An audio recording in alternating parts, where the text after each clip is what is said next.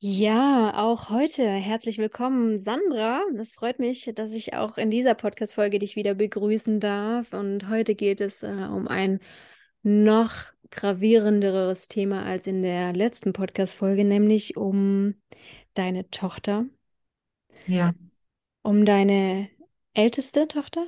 ja, um meine, genau, um meine erste, die ältere, die jetzt 13 wird. Genau. Und was du mit dem Vater von deiner Tochter erlebt hast, das, ja, das ist äh, nicht wirklich begreifbar. Ich gebe dir direkt mal das Wort, dass du erzählen kannst, was du da für eine Hölle durchleben musstest. Ja. Also es ist tatsächlich, äh, das Wort ist, Stichwort ist Fassungslosigkeit, ähm, die ich Jahre hatte. Und ich war mit diesem Mann äh, zwei Monate zusammen. Erstmals in meinem Leben eine Beziehung, die da nicht über Jahre sich so aufbaute. Und ich habe das damals nicht greifen können, aber irgendwas stimmte nicht. Und ich habe mich dann ähm, getrennt nach einem dreiwöchigen Urlaub, weil ich dachte, na ja, dann lernt man sich auch kennen, danach weiß man es. Es war dann auch so. Und ich konnte es aber nicht ähm, erklären. Es war irgendwie, irgendwie übergriffig, aber auch so eine, ja, eigentlich noch so eine Liebeart, mehr so nervig und ähm, irgendwie immer so eine Zurechtweisung. Und ja, ich habe dann damals noch gedacht, äh, ich will ja nicht mit meiner Mutter zusammen sein.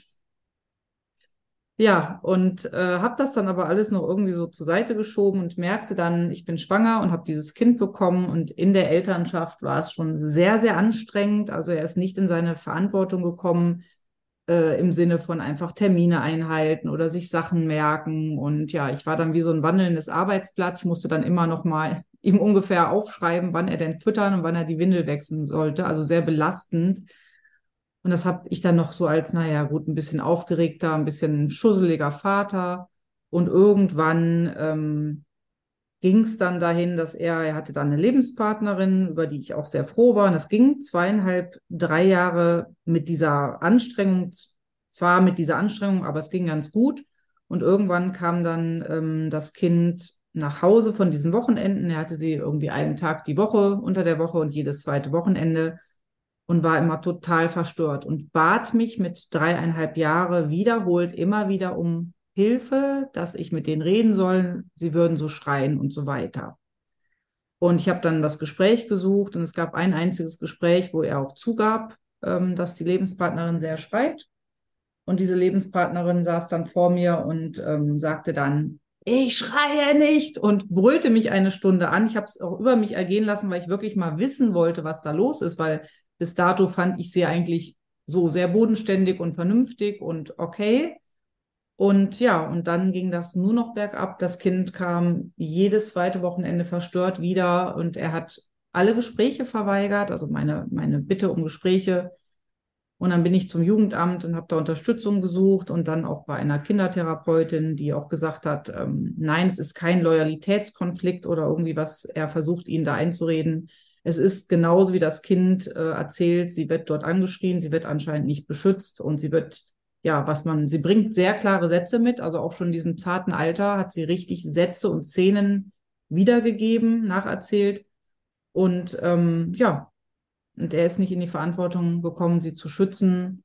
Und was auch sich in, in einer Aussage rausstellt, er hatte äh, die Befürchtung von dieser Frau dann auch inzwischen mit gemeinsamem Kind oder Baby ähm, eben auch verlassen zu werden. Und eigentlich ging es immer darum, blöd dazustehen, also bloß keinen Fehler einzugestehen und ähm, ja, da wurde sowohl unser, unser gemeinsames Kind als auch ich halt verkauft bis auf bis aufs Blut, nur damit er gut eben dasteht. Und beim Wie Jugendamt. wurde, Sandra, wie wurdet ihr verkauft? Das ist jetzt vielleicht für die, die deine Geschichte nicht kennen, aber ich kenne deine Geschichte ja im Detail schon ein bisschen mehr als andere. Ja. Wie wurdet ihr verkauft? Ja, also es wurde halt nicht gesagt, ja, es ist gerade schwierig und was weiß ich und ich bin da auch gerade hilflos oder es läuft schlecht oder irgendwie und wir müssen das klären, sondern es wurde gesagt, das Kind ist ein Schisser und ich wäre halt eine Drama Queen und man merkte so richtig, dass er sich immer was anlas und dann kam halt wirklich richtig wie aus so einem Artikel oder Buch kamen dann so Absätze, die er immer wiederholte, ne, dann fiel auch Helikoptermutter und alles sprach ja dagegen, weil ich habe ja nicht gesagt, du kriegst das Kind nicht mehr, sondern ich wollte immer eine Klärung. Und ich habe ja sogar noch gesagt, Mensch, also auch am Anfang, ich habe ihn immer teilhaben lassen. Also alles sprach dagegen. Und ähm, die. Also, um es kurz zu machen, absolute Schuldumkehr. Ne? Also dieses typische, sich nicht die eigenen Fehler eingestehen können, was diese narzisstischen, psychopathischen Menschen nicht können, sondern in dem Moment die eigenen ungelösten Anteile auf den anderen projizieren, den anderen vernichten, den anderen schlecht machen, Rufmord begehen, ne? in, in absolut schlechtes Licht rücken und man steht dann in dem Moment natürlich äh, sehr schlecht auch da, weil wir kommen jetzt zum nächsten Thema, Jugendamt das Jugendamt oft Mitarbeiter haben, die sich nicht mit seelischem Missbrauch auskennen, die sich nicht mit Persönlichkeitsstörungen auskennen, die die Aussagen nicht prüfen, die dann kommen. Und in dem Moment, wenn dann ein Vater die Mutter absolut verleugnet, absolut, äh, ja, diffamiert, werden diese Diffamierungen nicht hinterfragt. Also diese Beleidigungen oder diese, ja, diese ganzen Argumente, die vorgebracht werden, werden nicht überprüft, sondern für bare Münze genommen. Und in dem Moment wird, das ist sehr, sehr fatal, äh, eine Drehung vollzogen um 180 Grad. Ne? Und dann wird nicht mehr auf den Vater geguckt, wo eigentlich die Ursache ist, sondern die Mutter in den Fokus genommen. Und jetzt meine Frage an dich, hast du beim Jugendamt Hilfe bekommen? Nein, im Gegenteil. Also ich hatte kurz das Gefühl und war erleichtert und habe auch gesagt, ich möchte auch, dass das Kind gehört werden kann. Und es wurde dann aber ähm, ja so gedreht nach, also es gab dann ein Einzelgespräch mit dem Vater und danach wurde dann gesagt, ähm, ja, äh, sie möchten ja auch das geteilte Sorgerecht und sie möchten das Kind 50-50 zu sich nehmen und so weiter. Und ich habe gesagt, also ich war natürlich fassungslos und habe gesagt, es geht doch jetzt erstmal darum, die Angst des Kindes zu klären und um nichts anderes. Darum sollte es ja gehen. Es wurde alles geglaubt, es wurde eben, wie du auch sagst, nichts geprüft. Es wurde mir dann gesagt, ich hätte, würde Telefonterror machen. Ich habe gesagt, naja, dann schauen Sie doch mal die Telefonliste, dann zeigt die doch mal hier oder dann reden Sie doch mit der damals. Weil noch. tatsächlich war es zwei Jahre gar kein Kontakt, oder? Genau, es gab keine Telefonate mehr. Genau. Ne? So, und da merkt man schon auf der einen Seite an die Frau, die jetzt zuhört, aber auch an einen Mann, der jetzt vielleicht zuhört und eine toxische Ex-Frau hat, die dieses ähm, Psychospiel hier spielt. Ich beobachte immer wieder, dass ähm, Betroffene zum Jugendamt gehen und denken, sie bekommen da Hilfe. Und ja, es gibt gute Jugendamtsmitarbeiter, aber ihr dürft nie vergessen, es gibt einfach auch toxische Jugendamtsmitarbeiter oder sehr naive Jugendamtsmitarbeiter, die einfach dieses ganze Psychospiel gar nicht durchschauen.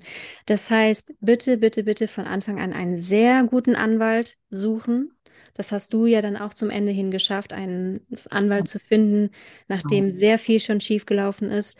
Na, hast du einen Anwalt für hochstrittige Fälle gefunden, weil das also, Jugendamt. Verlasst euch bitte nicht, auch wenn ihr eine, einen renommierten Anwalt, Anwältin habt, wenn derjenige euch nicht hilft, immer wieder sagt, wir können nichts machen. Das habe ich erlebt. Und ich habe dann immer gedacht, ja, aber die ist doch so gut und die, ja, ich sag mal, sympathische Frau, tolle Riesenpraxis aber ähm, wirklich da nach eurem Bauchgefühl gehen und weitersuchen, bis ihr jemanden habt, der euch wirklich unterstützt und auch, ja, hoffentlich kein Bluthund ist, sondern wirklich ein Herzensmensch, der wirklich guckt, was braucht das Kind, was brauchst du und auch, auch der auch dich selber ein Stück weit auf Herz und Nieren prüft. Das habe ich auch gemerkt und das fand ich auch gut, weil es geht ja auch darum, dass der Anwalt wirklich hinguckt, bist du selber eben auch vielleicht da toxisch. Ne? Genau auch gut. Ja. Und was einfach auch noch ganz wichtig ist, wenn das Jugendamt euch droht mit irgendwelchen Maßnahmen, man nimmt euch das Kind weg oder irgendwelche Horrorszenarien, dann bitte passt schon auf.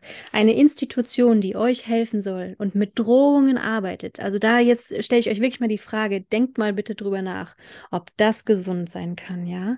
Diese Institution Jugendamt ist dafür da, dass ihr Hilfe bekommt, dass ihr Elterngespräche bekommt, dass da was gebracht wird und aber auch da, solange da keine Schulungen stattfinden, äh, ist es ja so weit, dass es, ähm, dass diese Jugendamtsmitarbeiter nicht begreifen, dass mit einem toxischen Menschen ja gar keine Gespräche funktionieren. Das heißt, da sind ja auch Elterngespräche absolut für den Mülleimer. In dem Moment ist es wirklich die einzige Lösung, den Elternteil, den gesunden Elternteil mit dem Kind zu schützen vor diesem toxischen Menschen. Und solange das aber noch nicht Einzug gefunden hat beim Jugendamt und beim Gericht, müsst ihr euch wirklich mit einem richtig guten Anwalt da schützen. Es gibt Anträge auf Umgangsausschluss. Das wird euch dann der Anwalt aber alles erklären im Detail. Nur nochmal, dass ihr da nicht immer dauernd diesem toxischen Menschen die Hand reicht und denkt, das muss doch klappen. Ihr habt es nicht mit einem gesunden Elternteil zu tun, mit dem Gespräche, Lösungen.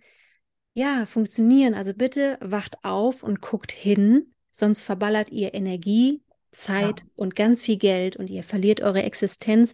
Und das ist ein Rattenschwanz, ne? Da ist mir alles passiert und ähm, vor allen Dingen das Schlimmste ist wirklich dann diese Angstspirale. Also ich hatte viele Menschen, die mir da gedroht haben. Ich habe da wirklich alles mitgenommen, was nur ging. Und ähm, das Wichtigste war irgendwann aus dieser Angstspirale raus.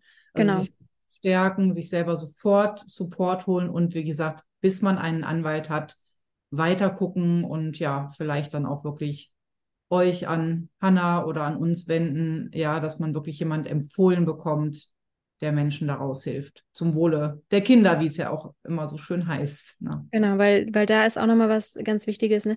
Diese toxischen Menschen, die drohen immer mit sehr leeren Sachen. Und man fällt dann da drauf rein, gerät dann in diese Angstspirale, wird immer schwächer, immer schwächer. Und dann bekommen diese toxischen Menschen irgendwann nämlich das, was sie wollen, die Vernichtung, die Zerstörung von dir.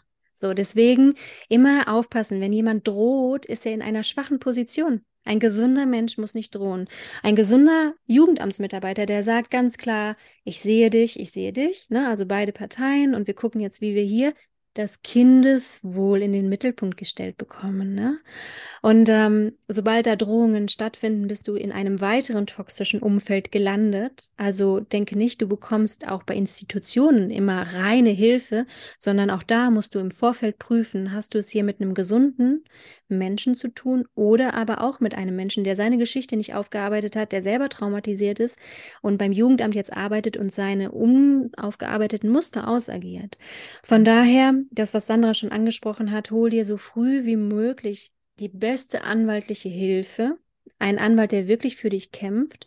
Und was natürlich auch nie verkehrt ist, sich nochmal auch mentale Hilfe zu holen, um frühzeitig aus den Ängsten rauszukommen. Und von daher, wenn du dich gerufen fühlst, dann melde dich gerne. Wir haben alle Kontaktdaten in den Show Notes.